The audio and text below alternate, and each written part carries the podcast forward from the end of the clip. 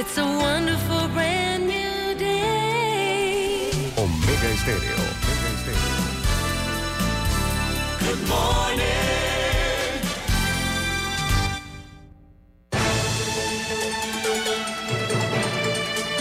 7.30 de la mañana en Panamá.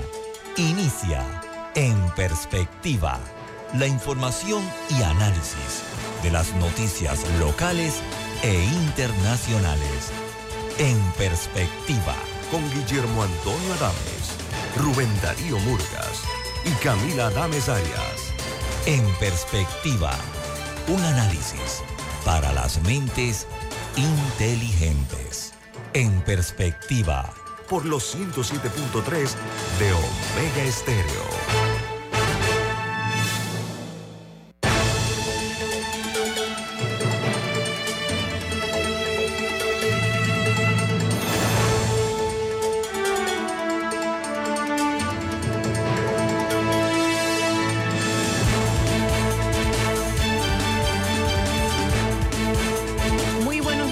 Bienvenidos a su programa En Perspectiva. Hoy miércoles 4 de octubre nos complace poder acompañarlos una mañana más, recordándoles que este programa es presentado por Café Lavazza, un café italiano espectacular que puedes pedir en restaurantes, cafeterías, sitios de deporte o de entretenimiento que por supuesto les da la bienvenida a En Perspectiva.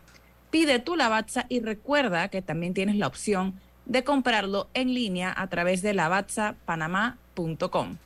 También les recordamos que usted puede escuchar este programa en todas las frecuencias de Omega Estéreo a nivel nacional, 107.3 y 107.5 en el área de provincias centrales y las playas. También puede escucharlo a través del app de Omega Stereo o el app Tuning Radio. El programa también está disponible en YouTube una vez culmina, queda colgado ahí junto con el archivo de todos los anteriores por si acaso se pierde uno. El audio también queda colgado en cualquier plataforma donde usted escuche sus podcasts para que pueda escuchar este programa y todos los anteriores. Y finalmente, eh, si tiene servicio de Tigo, en el canal 856. Así que la verdad es que no hay ninguna excusa para perderse este programa. Iniciamos con un recorrido por las noticias que hacen titulares alrededor del mundo. Y bueno, lo que comentábamos ayer se cumplió. Ya culminó la era McCarthy en la Cámara de Representantes de Estados Unidos. Eso venía cantado desde el principio y ya por fin se dio ayer. Eh, Kevin McCarthy, que era el presidente de la Cámara de Representantes, eh, ayer fue destituido. Es la primera vez que se destituye a un presidente de la Cámara bajo la modalidad de un voto, pidiendo la, que el puesto quede, quede vacante. Eh, no es la primera vez que se vota, es la tercera. La primera fue en 1910, pero no prosperó. La segunda fue en 2015, co- cuando John Boehner era el presidente de la Cámara, también otro republicano. Esa vez tampoco prosperó. Y bueno, ahora en la tercera vez, Tampoco prosperó. en los, en los, en los 234 años de historia de la Cámara de Representantes, se saca al primer presidente. Y lo interesante es que lo hizo su propio Sí, partido. sí se ha sometido a voto, Sí, pero es la primera sí vez se ha sometido, pero nunca, pero nunca ganaba, exacto. Nunca Exacto, la- por eso es la primera vez, o sea, es el tercer voto en la historia, pero es la primera vez que se saca al, al presidente de la Cámara de Representantes. Y fue su propio partido. Eh, Ahora, eso bueno, se habló mucho desde el principio, eh, Camila, porque él, digamos, trans, hizo pactos con el diablo, para usar un término, desde el principio para negociar los votos para llegar a ese puesto, ¿no? Y ahora mismo, debo decirlo, Estados Unidos enfrenta el shutdown, que es este tema de que el presupuesto no ha sido aprobado y un El montón cierre. de funcionarios, exacto, un montón de funcionarios no podrían cobrar. Y eso ha sido motivo de gestión porque parece que él estaba entre los que está de acuerdo con aprobar el presupuesto para que la gente cobre y están los congresistas, en este caso, trancados, los representantes, ¿no? El House of Representatives, trancados en que, en que haya el cierre en algún momento. O sea, ellos quieren que el sistema eh, cierre, Sí. pues. Vamos, no, no sé eso- si colapse es el término preciso, pero sí quieren que cierre, pues.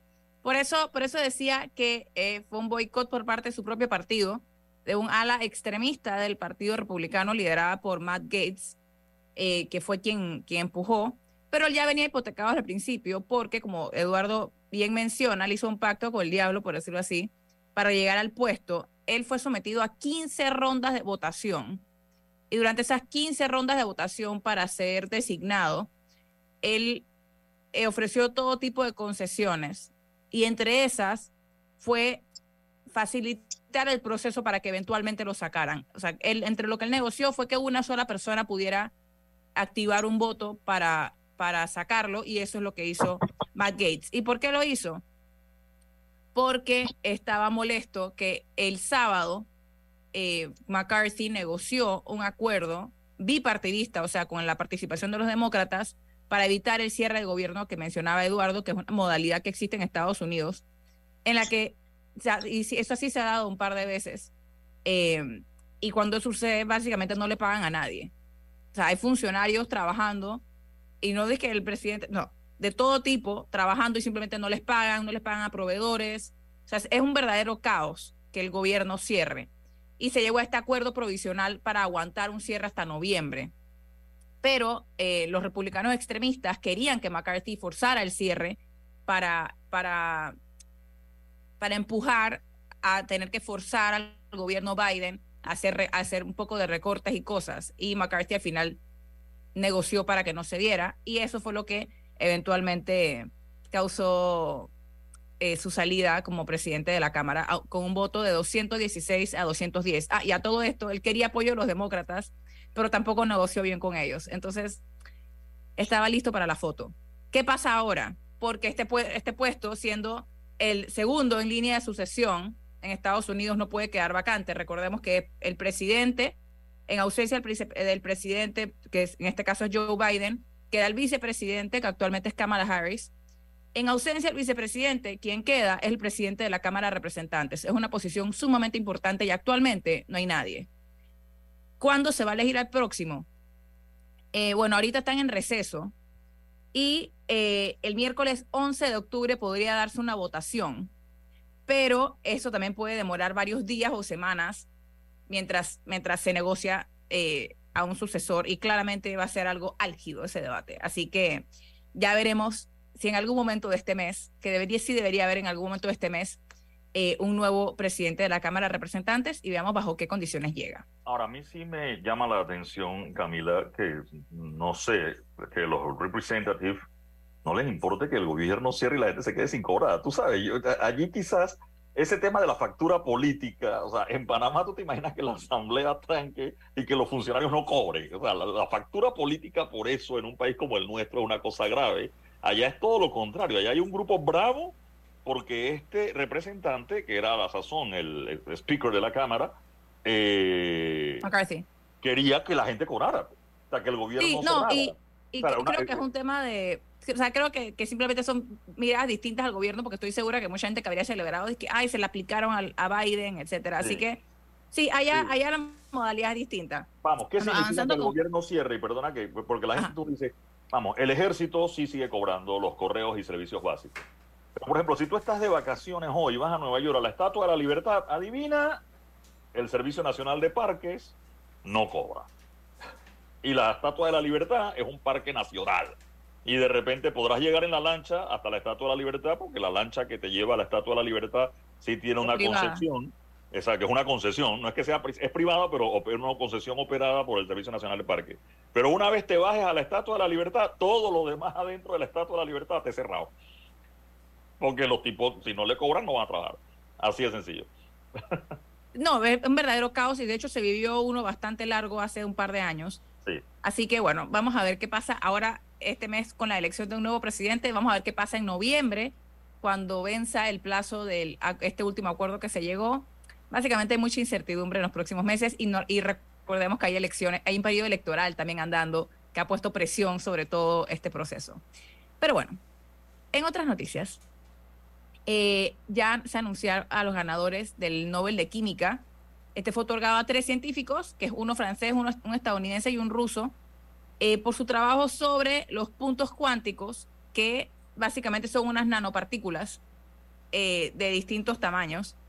Y estas se utilizan para todo tipo de cosas, desde los televisores LED, o sea, para, para la luz de los televisores LED, hasta para procedimientos médicos que le indican a doctores dónde operar o, o como, por ejemplo, remover un tumor. Así que eh, sigue, sigue avanzando a la lista de los nuevos premios Nobel.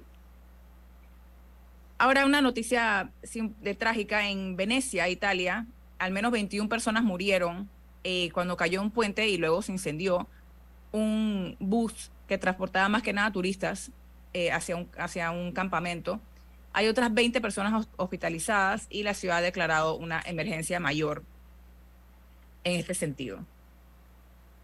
Otra noticia eh, de Estados Unidos es que ayer ellos anunciaron este- el Departamento del Tesoro eh, anunció sanciones a 25 personas y compañías en China acusadas de suministrar insumos para fabricar fentanilo y otras drogas sintéticas a grupos narcotraficantes. Y al mismo tiempo el Departamento de Justicia también abrió procesos a, varias empresas eh, por, por este mismo caso. El Ministerio de Relaciones Exteriores de China eh, indicó que se opone firmemente a estas sanciones y también eh, sostienen que las raíces de la crisis del fentanilo están dentro de Estados Unidos. Así que en este sentido continúan, continúan las tensiones entre estos dos países eh, y esta um, es el nuevo capítulo de esas Sí, tensiones. vamos, el- el- to- todo el yo creo que el fentanilo, eh, Camila, abre una ventana a, a esta discusión, porque siempre ha venido todo el tema de la droga en los Estados Unidos. Y sí, Estados Unidos, que es el gran consumidor en el mundo, de alguna forma le ha echado la culpa a Colombia y América Latina por la producción de droga que se hace acá. Pero con el tema del fentanilo no queda ninguna duda, es decir, el consumo de fentanilo y la creación del fentanilo al principio como, y, y su uso como droga es de Estados Unidos. Es decir, ese es un fenómeno totalmente norteamericano. Vamos, fumar marihuana, en todo el planeta había el tema y no le puedes echar la culpa a México o a Colombia de la marihuana que llegaba a Estados Unidos. Ok, listo. De hecho, yo quiero saber la marihuana en Estados Unidos, ahora es legal, pero antes de que fuera legal, ¿dónde se producía? Incluso aquí en Panamá. Todos los decomisos son de cocaína. Tú no ves un gran decomiso de marihuana. Los grandes decomisos son de cocaína. Pero con el fentanilo, ¿qué? O sea, el fentanilo es un tema exclusivo de los Estados Unidos. Entonces yo creo que Estados Unidos tiene que trabajar en su problema doméstico, para usar una mala traducción del domestic, en su problema doméstico antes de empezar a culpar al resto del mundo de su problema, ¿no? Bueno, aquí era por, por suministro de insumos. Además, ¿no? Pero ¿para quién? O sea, eh, eh, si no hay un mercado de fentanilo, Sí, Ah. Eh, entiendo tu punto. Hablando de tensiones entre países, eh, Pakistán ordenó que ordenó la salida eh, a más tardar noviembre de, un- de aproximadamente 1.7 millones de personas provenientes de eh, Afganistán, más que, más que nada eh, de aquellos que solicitan asilo, pero que aún no han sido autorizados, sea, que aún no se le ha autorizado este asilo. El anuncio se da luego de que ha habido un aumento de ataques al- alrededor de la frontera entre ambos países. El más reciente fue eh, el fin de semana, cuando 50 personas murieron durante una celebración religiosa, luego que hubiera una explosión en una mezquita cerca del- de la frontera con Pakistán. Eh, el gobierno talibán ha llamado esta medida, o sea, que es el de Afganistán, ha llamado esta medida eh, inaceptable, pero es una situación complicada porque básicamente ellos llevan años recibiendo re- refugiados de, de Afganistán y particularmente luego del, del regreso del talibán esto se ha complicado. Así que eh, vamos a, hay que ver de dónde irían estas personas porque claramente no pueden regresar a su, a su país de origen y hay que ver si al final se termina concretando esta medida, no sé si llamarla retaliación, por lo menos sí en respuesta a este aumento en, en los ataques. Y eh, para, creo que ya sea la última, no sé que tú tengas una, Eduardo, no sé si han visto en redes sociales que se ha desatado todo este tema de, de los bedbugs en París. Bedbugs en español, ¿cómo se le dice? ¿Es un chinche o es otra? O no tenía claro cuál es la palabra para, para bedbug en español. ¿No, te la sabes? Ah, no, está- estás con el micrófono apagado. ahora sí. Pero básicamente, los, en los bedbugs, Sí. que no recuerdo cómo se llaman en español, pero en redes sociales eh, se ha desatado esta paranoia, pánico de que París está lleno de estos De los insectos. chinches. Ajá, de sí, exacto, sí, De chinches, entonces. de los chinches, sí. Ajá, de que París está lleno y que la, la gente va al cine y, el- y los, y los cines y los teatros están llenos de esto. Y eh, si bien el gobierno sí ha abierto investigaciones sobre que, o sea, casos en el metro, creo, y creo que en algunos Ajá, hospitales. exacto, sobre la presencia de esto. Esto es algo, que flori- eh, proliferación es algo que se da todos los veranos en París, y, par- y no solamente en París, en todos lados del mundo, pero en, par- en París en particular aumenta todos los veranos eh, porque la gente viaja y luego regresa y los trae consigo. Y eso es algo que tienen 20 o 30 años dándose. Lo que sí es que cada año se reportan más que el año anterior. O sea, esto es algo que ya se viene dando hace rato. Ahorita hay un pánico porque ya el otro año son las, las Olimpiadas, por ejemplo, de París. Y el presidente Macron sí dijo que iban a investigar el tema eh, por, para tratar de disminuir los niveles de pánico y que no, que no se afecte la reputación de París como un destino turístico. Eh, pero, pero, y, y dijo que posiblemente anunciarían algún tipo de medidas si, si, si se Ahora, encuentra. Cu- Pero cu- Curiosamente, Camila, eh, y ayer leía sobre eso también, hay que fumigar. Pero ¿qué ocurre? Me decía alguien, un ingeniero...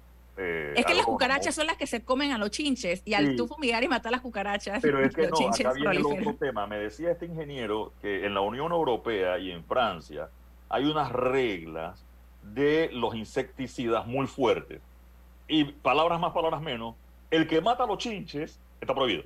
Exacto, el DDP decir, creo que se llama. Yo no sé cuál es, pero más o menos por ahí va el asunto, ¿no? Alguien me decía, mira, se usa mucho, ahora la tendencia a todo es que el insecticida sea orgánico, que tenga una serie de, de condiciones, que no se puede, y, y que las de- y que entonces que el de los chinches, como el, el que se usaba, el bueno, ya no se puede usar porque está limitado, restringido, etcétera. Entonces también eso ha contribuido a que haya más chinches, porque antes tú fumigabas esos vagones del tren y moría todo lo que había ahí, ahora no pasa nada.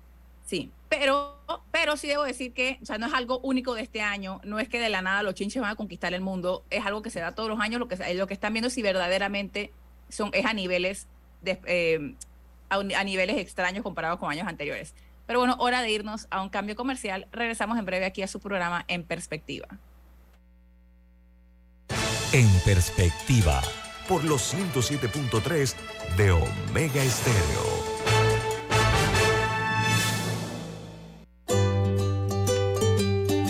En la vida hay momentos en que todos vamos a necesitar de un apoyo adicional. Para cualquier situación, hay formas de hacer más cómodo y placentero nuestro diario vivir. Sea cual sea su necesidad, en Hogar y Salud los apoyamos haciéndole la vida más fácil, porque contamos con la experiencia necesaria para recomendarle lo que usted necesite. Recuerde, Hogar y Salud les hace la vida más fácil. Atención, amigos de Veraguas, ya abrimos nuestra nueva sucursal en Boulevard Santiago. Estamos abiertos en todas nuestras sucursales del país y le hacemos su entrega de forma gratuita en Panamá Centro. Para mayor información, puede consultar en Instagram y Facebook. Escuchar Omega Stereo es más fácil que nunca. Solo busca la aplicación de Omega Stereo en Play Store o App Store y descárgala gratis. No te pierdas los mejores programas y tu música favorita. Descarga la app de Omega Stereo y disfruta las 24 horas donde estés. Toma el control de tu flota y de tu negocio con Maxi Flota de Petróleos Delta, la herramienta que acompaña a tu flota para potenciar tu negocio. Con más de 180 estaciones a nivel nacional, tarjeta doble ID, integración GPS y acumulación de millas Connect Miles. Con el servicio y la calidad que mereces de forma más segura y con el control de consumo que necesitas. Solicítala ya al 279-2929. Maxi Flota de Petróleos Delta. En perspectiva, por los 107.3 de Omega Estéreo.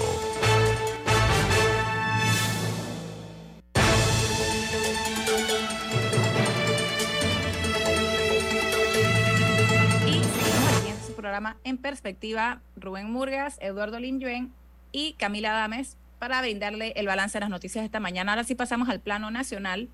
Y no sé si te parece, Eduardo, arrancamos en la asamblea, que ¿Con cuál hay de los temas de bastante... la asamblea? Ajá, así, por eso, ahí va, ahí va. ¿En cuál comisión? Ok, sí. Bueno, sí, vamos- sí vamos por áreas, sí vamos por comercio, áreas. Damos el compendio y de ahí escogemos por cuál arrancamos.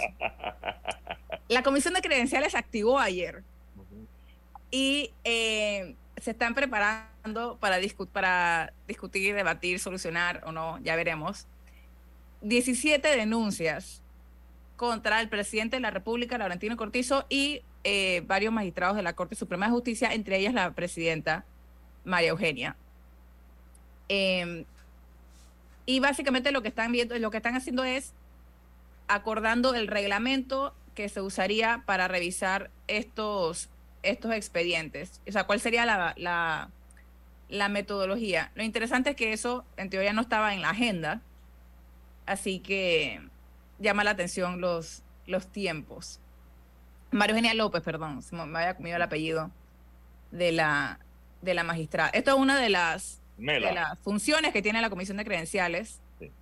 Lo de Eh, Mela no es confianza, sino que sus iniciales son María Eugenia López Arias, entonces Mela, ¿no? Eso. ok, Sí, por si acaso. buena declaración. Eh, hay varios casos contra magistrados de la Corte Suprema y también contra incluso el presidente de la República. Recordemos que esas denuncias las atiende la Asamblea Nacional de, de Diputados. ¿Qué ocurre? Las denuncias, muchas son viejas. Entonces, a veces esas denuncias llegan a la comisión y la comisión como que no decide, porque claro, el archivo de la denuncia ya lo vuelve cosa juzgada, por decirlo de alguna manera, y cuando se toma, se, se analiza y se decide si se archiva o no. Y si no se archiva, se abre y bueno, le tocaría a la comisión nombrar a un diputado fiscal y a, un- eh, y a tres diputados jueces de garantías, como lo vimos ya con el caso de Moncada eh, en aquella oportunidad. Sin embargo, y aquí es donde viene la suspicacia siempre de eh, los analistas y del pueblo en general, donde hay un pacto entre la Corte y la Asamblea de tú no me juzgas a mí, yo no te juzgo a ti, y de los momentos. ¿Qué ocurre? Esta asamblea, esta, estas denuncias, como te he dicho, muchas son viejas. Qué coincidencia que ahora que viene el debate político, en el que la Corte va a tener que decidir situaciones políticas, incluyendo a Ricardo Martinelli, por ejemplo, y que en esta comisión de credenciales hay diputados afines a Ricardo Martinelli, entonces uno va a encontrar que ahora es que la asamblea va a decidir, ah, tengo este expediente como, y se puede interpretar como que, ah, magistrados, sepan que yo tengo el caso de ustedes acá también, como de una forma de, si no fallas de una manera, yo puedo fallar de otra forma acá. Sí, eh, se puede interpretar como una medida de presión, creo que lo podríamos llamar. Eh, pero digo, habría que ver exactamente cuáles son las 17, o sea, cuántas son contra el presidente, cuántas, y, y, y los, los diferentes cargos. La de la de la magistrada presidenta entiendo que es un tema como de persecución o por haber alterado, Ujú. eh, supuestamente alterado el orden de audiencias judiciales, algo por el estilo. Así que ya veremos en qué queda eso. Eso es asunto número uno, comisión de credenciales. Sí. Si nos trasladamos ahora a la comisión de comercio, Ah. eh, que es la Sí. ah, que, ajá, que es la comisión que ha estado que, que iba a ver el contrato minero. Ahora sí el Consejo Gabinete, luego de haberlo anunciado, etcétera, ahora sí aprobó el retiro del contrato eh, que le competiría al Ministerio de, de Comercio e Industria retirar el contrato y ahora hay que ver entonces bajo qué metodología se darían los cambios, porque ese contrato fue el resultado de una negociación. Eh, habría que ver ahora si vamos a entrar nuevamente a un proceso de negociación con First Quantum y cuánto duraría ese proceso de negociación. Creo que el señor Muras quiere decir algo. Sí, bueno, eh, esa es una quitada de presión al, al Estado, porque eh, el, el- el- contrato definitivamente tiene problemas de aceptación popular. Y, eh, decir que todo el mundo está en contra de- del contrato eh, no, no sería eh, algo exagerado. Eh, el, el rechazo ha, ha sido eh, casi que total. Entonces, eh, el gobierno estaba cargando ese peso. Entonces, yo eh, considero que el presidente Cortizo ha hecho eh, lo correcto, producto de la presión popular que ha habido contra un contrato que es como el Jaibu no varila. O sea, el error de los Estados Unidos en 1903 fue haber impuesto un contrato como el Jaibu no varila, que todo era a favor de Estados Unidos y nada a favor de Panamá. Sí, yo creo, y, y allí donde viene la discusión, eh, Camila, como tú dices, y creo que también una toalla que se tiran mutuamente go- gobierno y, y, eh, ejecutivo y asamblea. Yo no sé si el rechazo es total, pero sin duda la bulla del rechazo era importante y la presión que generó el rechazo Era un frente abierto. importante, gracias. Era un frente abierto. Vamos, hay sectores a favor, hay sectores en contra, pero sin duda el sector en contra hace suficiente ruido como para que generara la situación que se ha dado. Ahora, el Ejecutivo, en su poder ejecutivo como tal, el ministro podía retirar el contrato de la Asamblea y retirar esa presión, como tú dices, abrir esa válvula. Pero hubo una votación en la comisión donde si el mecanismo era una resolución que aprobaba la comisión para decir al Ejecutivo ven y retira el contrato y llévatelo, pero modifica estas cuatro cosas que creo que son las que pueden cambiar el asunto, cuando, eh, bueno, ahora ya el gabinete, digamos, le quita esa parte del mandado a la Comisión de Comercio de la Asamblea, pero ya la Comisión había aprobado una resolución. Entonces, eh, vendrá, y lo que tú dices, si la empresa quiere negociar o no, eso también hay que verlo. o sea, Exacto, eh, por eso la- que por eso que decía que, o sea, se, ha hablado todo de que se suspendió el, el- se suspendió el debate y que si se retiraba el proyecto, el proyecto, el gobierno lo dijo que iba a hacer, pero o sea, ¿cuáles van a ser las dimensiones de los cambios? ¿Va a ser un tema de forma o verdaderamente se va a entrar a cambiar algunas de las condiciones? Porque eso abriría una nueva negociación. O los cuatro no- no puntos no, recomendados eso- por eso la no lo comisión. puede- ¿Ah? Porque la comisión recomendó cuatro puntos. El tema de la expropiación, el tema del espacio aéreo. eh, había cuatro asuntos que eran los recomendados por la comisión que se cambiaran del contrato. O sea, la, la empresa puede decir, ok, estoy de acuerdo, los cambio. O la empresa puede decir, no, no estoy de acuerdo, no los cambio y vámonos al arbitraje que han anunciado otras veces y todo lo demás. Y como bien dice, ¿cuánto va a demorar? Recordemos que el contrato aquí se anunció en enero del 2022 que el contrato estaba listo. Tanto así que el presidente de la República había hasta repartido la plata diciendo que, bueno, una cantidad iba para el Seguro Social y otra cantidad iba para, el, el- los, para los jubilados como un aumento, etcétera. Resulta que después no se sabe y nunca se supo, tengo que decirlo, quién era el que no quería firmar. Porque o sea, supuestamente ya habían llegado a un acuerdo y quedó entre el gobierno y la empresa que uno de los dos no había firmado, nunca se supo con claridad quién era el que no quería firmar y como que se sentaron a la mesa de nuevo y después en la mesa entonces surgió el acuerdo, ya ahora sí lo tenemos, los dos firmaron, va el acuerdo para la asamblea, o sea, el ejecutivo lo aprueba, el ejecutivo lo manda a Contraloría, Contraloría refrenda, regresa al ejecutivo y el ejecutivo lo lleva refrendado a la asamblea. Ahí hubo un proceso de demora, recordemos que eso demoró como 10 meses entre el día que se dijo que ya estaba acordado y el día que se firmó. Y ahora No, de nuevo... y- y eso sin contar, la y eso sin contar el tiempo de negociación que hubo antes también. por eso te no, sí, el tiempo anterior, desde que se anunciaron las dos cosas, aquí estuvo eh, invitado en este programa el señor Salamín y explicaba también cómo, cómo se habían dado unas cosas, etcétera. Pero estoy hablando que de ese momento al otro, con la renuncia de él en el camino y todo, pasaron como 10 meses. Después de esos 10 meses, el presidente dijo listo y, se- y- y anunció en que se iba a gastar la plata y todo. Y después eso demoró un tiempo más. Y ahora, bueno, a lo mejor estos cuatro puntos pueden demorar o puede, como te decía, si la empresa dice que no, pues. Porque el contrato es entre dos. Exacto. Ah, De hecho, el gobierno y la empresa estuvieron enfrentados. lo, que- lo que sí queda Sí, claro... un minuto. Lo, lo que sí queda claro es que ese contrato fue eh, hecho por la propia empresa. O sea, eh, eh, eso no fue un contrato hecho por funcionarios públicos de Panamá, porque No, yo- Panamá contrató una empresa, yo Sí, tengo sí, entendido, sí. para... Sí, había cobró como negociadores 5 panameños, millones ¿no? para... Pe- pero para- eh, todo era a favor de, de la- de- de- de la minera. Entonces eso eh, eh, creo que le deja un mal sabor, sobre todo con, con- con la experiencia que tuvo Panamá en 1904 con el famoso Jaibo, Jaibo Novarila, que nos costó casi 80 años quitarnos de encima ese contrato. Pero bueno, hora de irnos a un cambio comercial. Regresamos en breve aquí a su programa En Perspectiva. En perspectiva, por los 107.3 de Omega Estéreo. Control de tu flota y de tu negocio con MaxiFlota de Petróleos Delta, la herramienta que acompaña a tu flota para potenciar tu negocio. Con más de 180 estaciones a nivel nacional, tarjeta doble ID, integración GPS y acumulación de millas Connect Miles. Con el servicio y la calidad que mereces de forma más segura y con el control de consumo que necesitas. Solicítala ya al 279-2929. MaxiFlota de Petróleos Delta.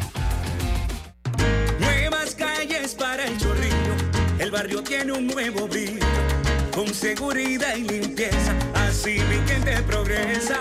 Nuevos parques para el chorrillo, para que gocen nuestros niños, con deporte y esparcimiento, de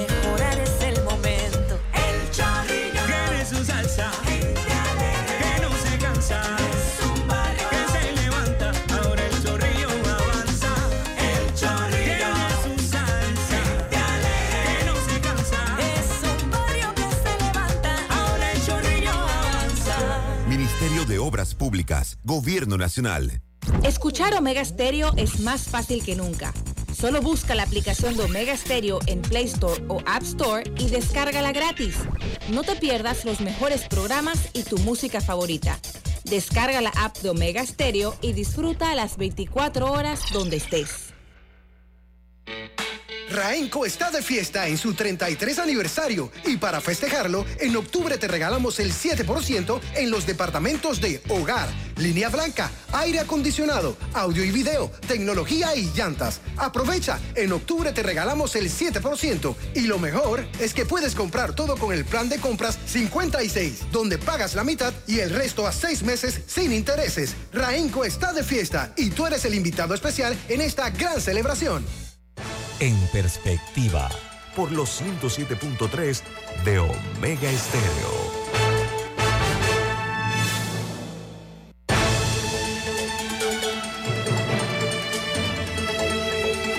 Y seguimos aquí en su programa En Perspectiva, recordándoles que en Flamenco Marina te ofrecemos la mejor calidad de combustible con el sello de Petróleos Delta.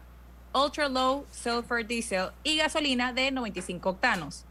Para más información, contáctanos al 314-1980 o al correo service arroba fuerteamador.com. Flamenco Marina, 25 años navegando contigo. Comentábamos un poco antes del cambio comercial los tiempos, o sea, de que bien se retiró el contrato, pero ¿qué, qué pasa ahora? Y si la empresa estaría dispuesta o no a negociar. Yo espero y me imagino que el gobierno, antes de decidir retirar el contrato, tocó base eh, y revisó que se, que se iba a poder hacer algún cambio antes de, antes de tomar esa medida, porque al final sí tenía oposición, pero de nada sirven los retirados si, si no se van a poder hacer cambios. Pero a mí me preocupan los tiempos. ¿Por qué? La Asamblea termina de sesionar ahora el 31 de octubre.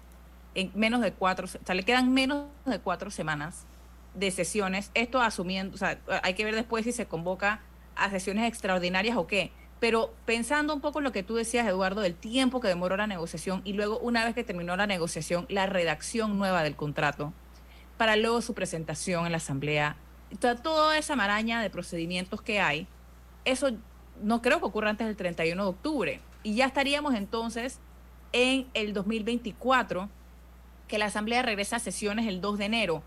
Pero una complicación adicional es que no son solamente los tiempos electorales, eh, los tiempos de, perdón, legislativos, sino que también está el presupuesto. Panamá incluyó en el presupuesto 2024, o sea, él asu- se asumió que se iba a contar con todos esos fondos. ¿Y qué pasa ahora? O sea, ahora esos fondos claramente no van a entrar antes de fin de año. Ahora, eh, Mulas. Camila, Sí. hay, hay, hay cosas Panamá tiene un doctorado.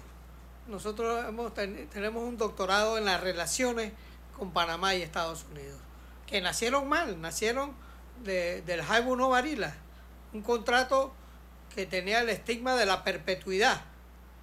Pero cuando se, da el 9 de enero de 1964, e- esa fue la gran oportunidad de Panamá para denunciar ese tratado. Entonces, eh, eh, eh, cua- cuando llega el, el- el- presidente Carter, que tu- tuvimos la bendición, que llegó Carter, un, un presidente que inclusive había estado, había estado en contra de, de los tratados de- de Panamá al principio, se aprobó, se aprobó una transición de 23 años. Esa es la magia de, de las relaciones exitosas de Panamá con Estados Unidos. Porque eh, después de Carter eh, vino Reagan, que era contrario a. Panamá. Pero ya nosotros habíamos sacado esa, e- esa, esa firma. Entonces nosotros tenemos un doctorado en relaciones con Estados Unidos y, y debemos valorar eso. Eh, y esos 23 años de transición que, que tuvo Panamá con Estados Unidos fue la magia del éxito de que hoy nosotros eh, eh, se- seamos autónomos en todo el país de Panamá y ha- hayamos recuperado la zona del canal con la bandera izada en el Cerro Ancón, porque los norteamericanos fu- fueron buenos con Panamá. Nos permitieron, voy, Rubén. no, no, nos que permitieron izar la bandera en el Cerro Ancón cuando el Cerro Ancón fue lo último que le devolvieron a Panamá. Yo que quería hacer pasado. esa... Ahora, sí, eh, Rubén, pero el tema es, es que las situaciones mundiales o lo que haya pasado cambió y hubo a la fuerza o buena voluntad, digamos, de los Estados Unidos, la voluntad de negociar el tratado. Es decir, ellos pudieron quedarse trancados y decir no negociamos nada, y hay que decirlo. Lo del 9 de enero del 64 lo activó y Jimmy Carter, que estuvo de cumpleaños en estos días, 99 años, estuvo dispuesto a negociar y a hacer de alguna forma, hay quienes dicen, no los merecíamos, creo yo, y era de justicia, otros dirán que fue generoso con Panamá. El tema es acá, si los del contrato minero ya firmado quieren volver a negociar.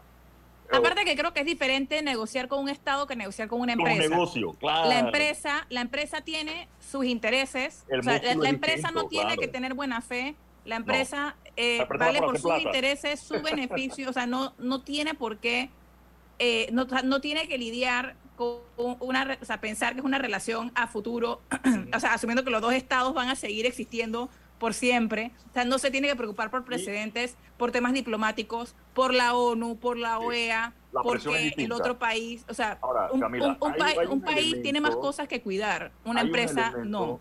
Hay un elemento interesante e importante. Uno, yo sé que esto le molesta a alguna gente que yo lo diga, pero este contrato es mejor que el anterior, sí. Que tiene unas cláusulas que a mí me parecen se deben revisar, estoy totalmente de acuerdo en las cláusulas que se deben revisar. Sin embargo, la otra parte del asunto es, yo lo he dicho aquí en este programa, yo estoy de acuerdo con la minería. Creo que el contrato se debe revisar. Eso es distinto a los grupos que están en contra del contrato, no por el contrato como tal, sino los grupos que han dicho que no quieren minería de ningún tipo en Panamá. Entonces, esa es una parte interesante. O sea, los grupos que tienen su intención ambiental, que se les respeta, grupos que sí tienen su intención jurídica, cuando ves el contrato y dices, este contrato hay que revisarlo de nuevo, y hay gente que va a decir que no, no importa, hagas el mejor contrato del mundo, eh, Rubén, Camila, un Buno Baril a la inversa, donde la parte leonina sea del lado panameño. No, hay gente que no quiere minería. Punto. De, ni- de- de ninguna forma y de ningún contrato. Que ningún contrato va a, fa- va a satisfacer sus... So- Exacto, no hay contrato Ajá, que no ningún a contrato. Entonces, y esos grupos van a seguir haciendo presión.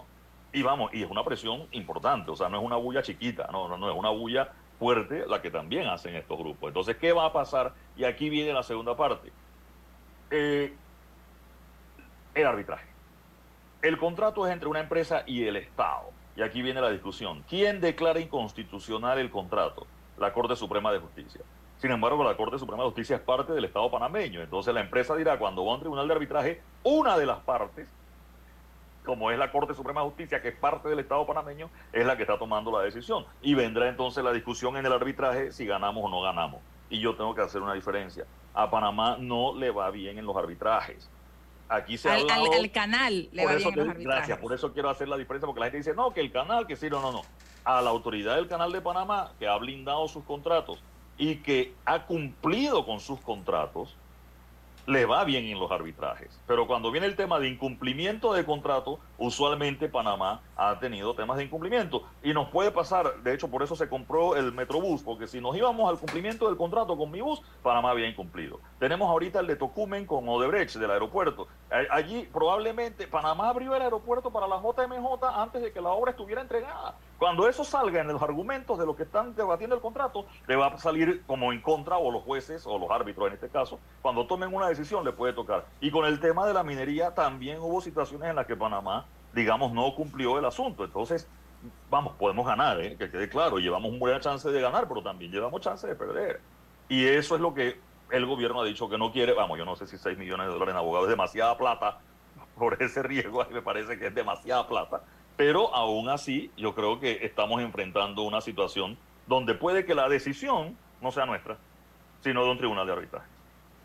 Yo no tengo idea de cuál es la respuesta. Ah, Yo nada más contemplo las aristas en toda la situación y definitivamente va a haber perdedores y va a haber muchos de alguna manera. O sea, no hay, no hay manera en la que todo el mundo va a quedar feliz. No existe. La pregunta es, o sea, em, ¿en qué posición se va a encontrar el Estado al final del día? Sea cual sea la decisión, sea cual sea el desenlace, si nos peleamos con la empresa, si, si sí, si no, eh, si se modifica el contrato, etcétera, alguien va a tener que sacrificar cosas aquí. Y yo creo que es importante que todos tengamos eso claro. No va a quedar todo el mundo feliz en ningún escenario. Entonces, la pregunta ahora es, ¿en qué quedaremos? Y también a mí me preocupa, insisto, el tema del presupuesto, que el Estado panameño, y, eh, contó, ¿cómo, es, ¿cómo es el dicho de la que básicamente contó con unos ingresos para el otro año que no van a entrar, o por lo menos no vamos a empezar el año con ellos. Ahora, Entonces, o sea, él incluyó un hipotético, en su, de, de- de por sí un presupuesto es presupuesto, pero ahora eso le añadieron un le el elemento de incertidumbre. Ah, ahora, Sí, se le acabó el supuesto. Ah, ¿por Se les acabó el supuesto, exacto. Rubén. ¿Por qué nosotros recuperamos el canal? Porque los norteamericanos cometieron un error en 1904. Usaron todo su poder para imponer un, contra- un tratado a perpetuidad, que era ah, a, a todas luces eh, inconstitucional, ilegal, injusto, con un, con, eh, un país tan grandote como los Estados Unidos le imponga en medio de una nación que estaba naciendo eh, como, como país, le, le- impusiera un tratado a perpetuidad. Entonces, esa fue la, la, la, la, la- suerte de, de- de- de- Panamá.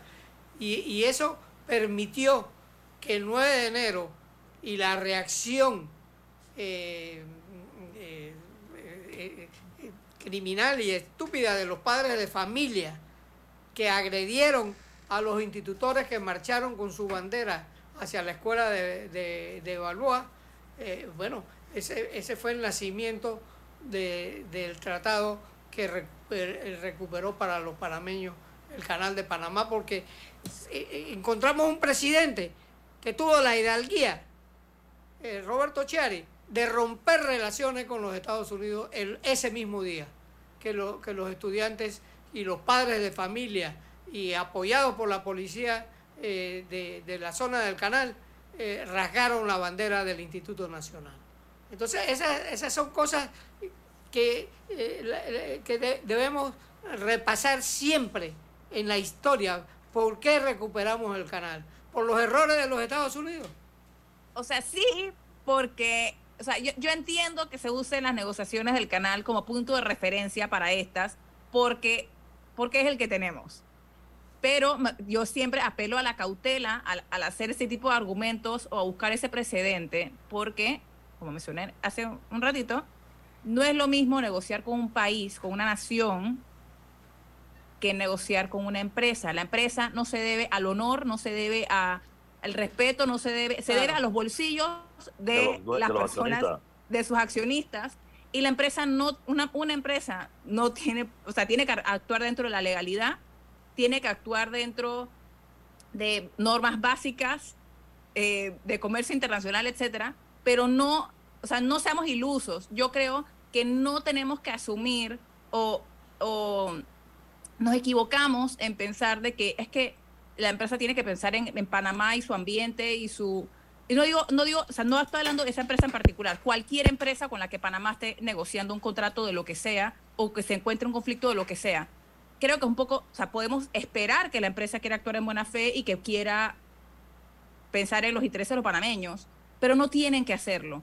Y llegar a una mesa pensando que lo van a hacer nos pone en desventaja. Tenemos, o sea, yo creo que en estas situaciones es mejor asumir lo peor y trabajar con ese escenario a- a pecar de ilusos. Es la manera, quizás un poco... o- No, no, No no, sé yo si- creo que hay que ser realista con el asunto. Ajá, me, me gusta ser práctica, me gusta ser y- práctica. Y, y yo entiendo el concepto nacionalista que nos aplica y nos explica el señor Murgas que la vivió además.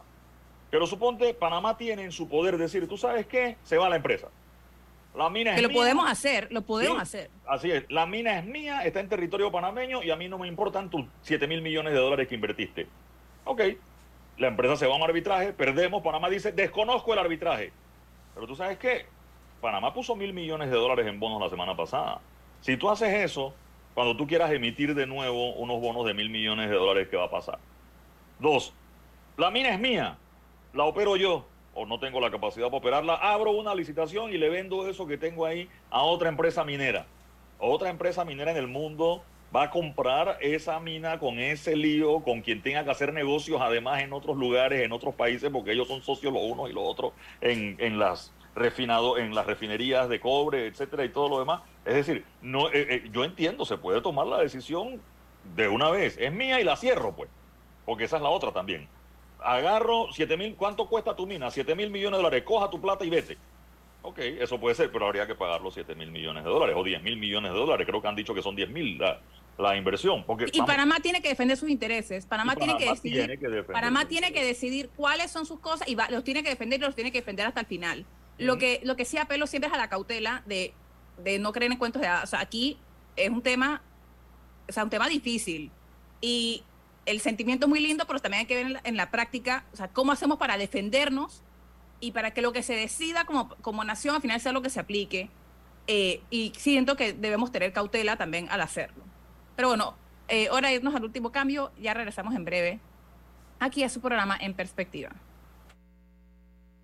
En perspectiva, por los 107.3 de Omega Estéreo.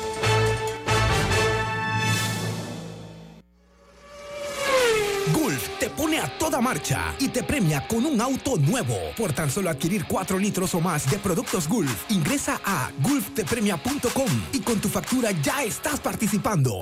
Búscalos en los mejores autorepuestos del país. Lubricantes Gulf. Juntos somos imparables. Aprobó por la JCJ Resolución 2023-2045 del 31 de julio del 2023. El Gobierno Nacional, a través del MOP, informa que continúan los avances a muy buen ritmo en la ampliación a seis carriles del viaducto La Chorrera, un proyecto que mejorará la vida de más de dos millones de panameños que utilizan la vía interamericana diariamente, trayendo beneficios económicos y turísticos a la región de Panamá Oeste. Además, sumando arriba de 250 plazas de empleo. Un proyecto hecho por un gobierno en acción. Prometido, cumplido. Si desea que sus colaboradores trabajen desde su casa, podemos ayudarle. En Solutexa somos expertos en aplicar la tecnología a las técnicas y trabajos de oficina. Contáctenos en solutexa.com.pa o al 209-4997. Solutexa. en perspectiva, por los 107.3 de Omega Estéreo.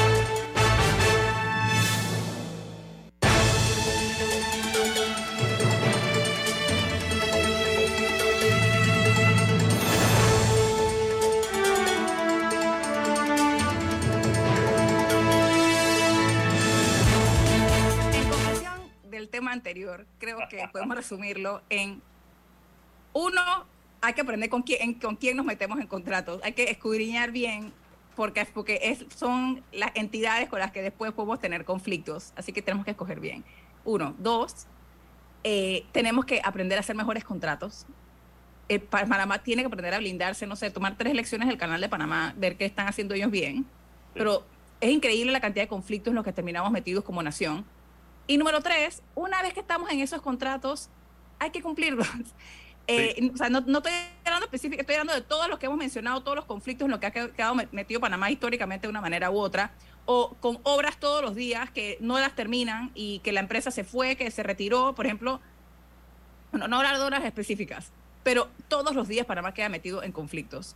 En obras pequeñas, en obras de que una calle que no quedó bien hecha, o los IPT, o los misacapsis, o eh, con todo. Panamá O vive o- o- metido o- en líos con empresas. Ah, ahora, Vive- Camila, Panamá Camila. vive metido en líos con empresas. Camila, Rubén. mi- mira, eh, el, el- el contrato de eh, Minera Panamá, eh, todo favorece a Minera Panamá y no al Estado panameño. Esa es la realidad. Eh, eh, en Cerro Colorado eh, no pasó eso. Y sencillamente Panamá eh, no quiso eh, ex- ex- explotar la mina de Cerro Colorado y no le pasó nada a Panamá. Pero ahora, con, con lo que está eh, eh, o- o- ocurriendo, eh, eh, es todo lo contrario. Nosotros hemos, est- estamos pagando un, un precio muy alto por la explotación de- de Minera Panamá. Pero claro, bueno, o sea, lo- la o sea, Corte lo no que estoy decidió, tratando de Camila, decir- la ¿Ah? Corte no decidió y ahora hay 10 mil millones de dólares en el camino. Es decir, si la Corte hubiese decidido en el, en el comienzo, no hay, el contrato está mal, no se puede, listo, a lo mejor, no- pero ya demoraron 10 años y la gente dirá, no, que la empresa compró el contrato como tenía que, ok, listo, válido. ¿Qué pasa si no hubiera comprado esa empresa a la concesión que ya estaba anteriormente y el concesionario anterior se hubiese gastado los 10 mil millones de dólares? ¿Hay que pagarle los 10 mil millones de dólares al final? Es decir, y como tú dices, todos los contratos, contrato, se, se gana una construcción. Resulta que Panamá no expropió y no indemnizó al terreno que estaba en el camino para hacer la carretera. Y la empresa tenía un tiempo para cumplir, pero como Panamá no cumplió su parte, la empresa Espérate, se ¿me estás hablando de, del corredor de las playas? Por ejemplo, por ejemplo, ¿y cómo queda eso? O sea, ¿quién incumple primero? A ver, la empresa en el contrato está, dice que hay que hacer un pago, a veces, como tú como bien ha explicado Murga, a veces leonino, hay que hacer un pago del 10% antes de que empiece la obra. Bueno, con ese 10% es un montón de plata cuando las obras son de 100 millones de dólares. Resulta que la Panamá no paga el 10% ese. Listo, pues, ah, porque al, al que llegó después le parecía injusto que Panamá pagara 10% porque el contrato ese fue leonino o como tú quieras. Ah, pero resulta que estaba en el contrato que se firmó. Y Panamá termina incumpliendo los contratos por falta de pago, porque se apura. Yo explicaba lo del Metrobús, yo explicaba lo del aeropuerto de Tocumen, donde Panamá incumplió. en Panamá conflictos con incumplió. empresas. Vivimos en conflictos con empresas. O sea, estoy, por eso estoy hablando de contratos en general, de conflictos en general, negociaciones en general. Tenemos un problema. A la hora de redactar, a la hora de firmar, a la hora de cumplir, a la hora de pagar, y Panamá tiene que eh, tiene que poner orden en su casa y tiene que, que ser más Tenemos eficiente que- en su manejo que- en su manejo de estas relaciones a Sí. todo nivel, desde para hacer una carretera hasta claramente para un contrato minero de 10 mil millones de dólares o lo que cueste. Tenemos que ser serios. Cuarto puente sobre el canal. Ahí está. ¿Usted ha visto alguna obra el momento que ya haya empezado, arrancó, dijeron que sí, primera, todavía nada? ¿Por qué? Porque primero queríamos un puente de una forma, pero cam- cambió el gobierno, ah, no, el puente viene de otra forma. No, no, no es puente, es puente y túnel. Eh, eh, lleva mirador, ah, no, no lleva mirador. Lleva ciclovía, no, no lleva ciclovía. Lleva restaurante, no, no lleva restaurante. Con un contrato con una empresa que ya lo tenía ganado y adjudicado. Si los chinos nos llevan arbitraje por ese puente, la empresa china, pues, ¿qué pasa, Camila? O sea, nosotros fuimos los que incumplimos o los que cambiamos lo que queríamos a final del camino. No, y cambiamos, cambiamos dos obras, cambiamos el puente y cambiamos el metro. Claro, sí, inventamos un túnel. Bueno, Do- el- el cambiamos metro- dos obras. El metro decidió, listo, yo hago el túnel y no me peleo una cosa con la otra, me lo trataron de explicar, el túnel estaba casado con el puente, pero el que construía era uno, mientras que el, otro, el, metro lo hacía otro, y si uno se atrasaba, el otro cobraba unos penaltis y era un montón de plata. No ha pasado nada. No así, que, resu- así que ya, los tres puntos. A- aprender a hacer mejores contratos, cumplir esos contratos y no recuerdo era el tercero, pero ahí estaba. Puede echar para atrás en el video y lo encontrará. Eh, ok, quería aprovechar estos últimos minutos del programa para otro tema importante relacionado a seguridad. Y es que eh, cuando hablamos de inseguridad, la mayoría de las personas piensan en robos a bancos o, asaltos o homicidios, etcétera. Pero el tema de la ciberseguridad se está volviendo crítico y eh, siguen surgiendo constantemente, los delincuentes evolucionan y mejoran sus tácticas eh, y para cometer distintos tipos de extorsión, fraude, etcétera.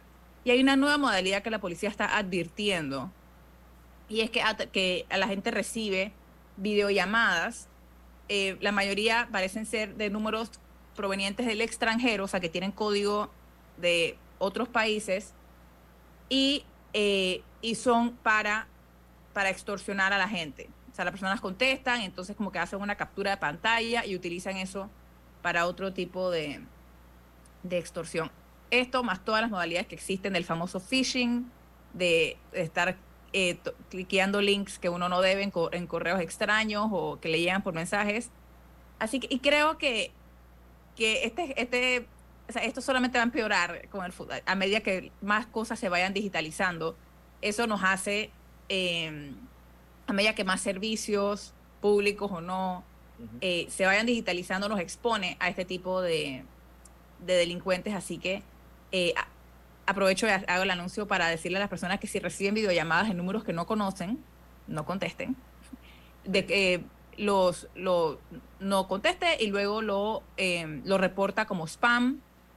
Si su, su celular se lo debe poder permitir. El- el- Para que no caiga en estas redes. se permite bloquear, ¿no? Ajá, o bloquear. y reportar. Hay otros sistemas, algunos más complejos que otros. Alguna base de datos fue hackeada, Camila, y por ejemplo, estaban mandando, y la policía hizo la advertencia la semana pasada, a mí me llegó eh, incluso un correo donde te dice Dirección de Investigación Judicial, Policía Nacional, Ministerio de Seguridad, y es una citación que tiene toda la apariencia de legalidad porque te llega con tu nombre completo, Camila Gabriela Adames Arias, tu número de cédula, o sea, sí, hackearon una base de datos, porque para tener tu número de cédula y tus dos nombres y tus dos apellidos, tienen que tener la fuente, pero te llega como que es una citación, y esa citación tiene un enlace, un clic, tú, le das clic a un enlace como para confirmar que tienes que ir, etcétera, y la citación se ve amenazadora, porque es como de un caso judicial, tú sabes, de una cosa que tienes que responder. Y resulta que cuando le das clic, eso es un virus, un troyano o un gusano, no, no, no, soy virólogo informático, pero eh, que se apodera de tu información o se mete en algún lugar escondido de tu computadora para después entonces eh, tomar tus contraseñas o usarte como herramienta de ataque a cualquier otro sitio. Muchas veces la gente, cuando hay ataques masivos a sitios web, que entra mucha gente al mismo tiempo y el sitio se cae, es porque ellos han logrado colocar virus en muchos celulares, en muchos computadores, y cuando la gente está haciendo algo en su computadora, resulta que por debajo está atacando ese sitio web como parte de una amenaza. Eso es una forma. Ya se nos acaba el programa. Recientemente hubo otro ataque, Camila, de ciberdelincuentes a una plataforma que le da servicio a MGM, que es la que maneja estos hoteles en Las Vegas eh, y, y- y agencia de apuestas, etcétera. No fue el ataque directamente a MGM, sino a la empresa que le brinda el software a MGM. ¿Y eso qué provocó? Que MGM tuviera problemas en las apuestas, tuvo que cerrar el casino. En los hoteles a la gente no le servía la tarjeta de llave para abrir la- la- las habitaciones, no pudieron hacer reservaciones, un montón de cosas que incluso a esa empresa le pasó en Panamá. Eh, hubo varias empresas aquí, almacenes, que, se manejaban con ese software y que no podían, por ejemplo, cobrarle a la gente el club de mercancía. Cosas así que, que en Panamá se manejan también en los almacenes, que tienes que pagar un club de mercancía y que te lo puedes ganar con la lotería. Cosas de esas, de facturación, de inventario, que se vieron afectadas por ese tema. Ya ese no es un phishing ni es un ataque individual personal a ti para robarte tus datos, sino que son ataques grandes que se hacen a empresas y también hay una extorsión donde le dicen a la empresa, tengo todos tus datos, te tengo todo bloqueado, me das un millón de dólares en bitcoins y te quito entonces el, problema. Y, bueno, eh, ya es delincuencia al más alto nivel eh, cibernético. ¿no? Bueno, eh, ya saben, no conteste estas llamadas, eh, tenga precaución. Y ni de Eh, enlaces maliciosos en su correo. Exacto, tenga mucho cuidado. Siempre revise de, de quién proviene el... O sea, siempre revisen la dirección de correo donde proviene si ven algo sospechoso. Pero bueno, muchísimas gracias a todos por acompañarnos esta mañana, incluso a nuestros oyentes del Facebook Live, que veo que hasta estaban brindando consejos de cómo eliminar los chinches Sí. para quienes escucharon las, las notas internacionales. Así que muchísimas gracias a todos por acompañarnos. Y les recordamos que Café Lavazza, un café para gente inteligente y con buen gusto que puedes pedir en restaurantes, cafeterías, sitios de deporte o de entretenimiento, despide en perspectiva. Pide tu Lavazza, también lo puedes pedir online a través de lavazzapanamá.com. Pero bueno, nos despedimos y nos vemos mañana. Chao. Ha finalizado En Perspectiva. Un análisis para las mentes inteligentes. Por los 107.3 de Omega Estéreo.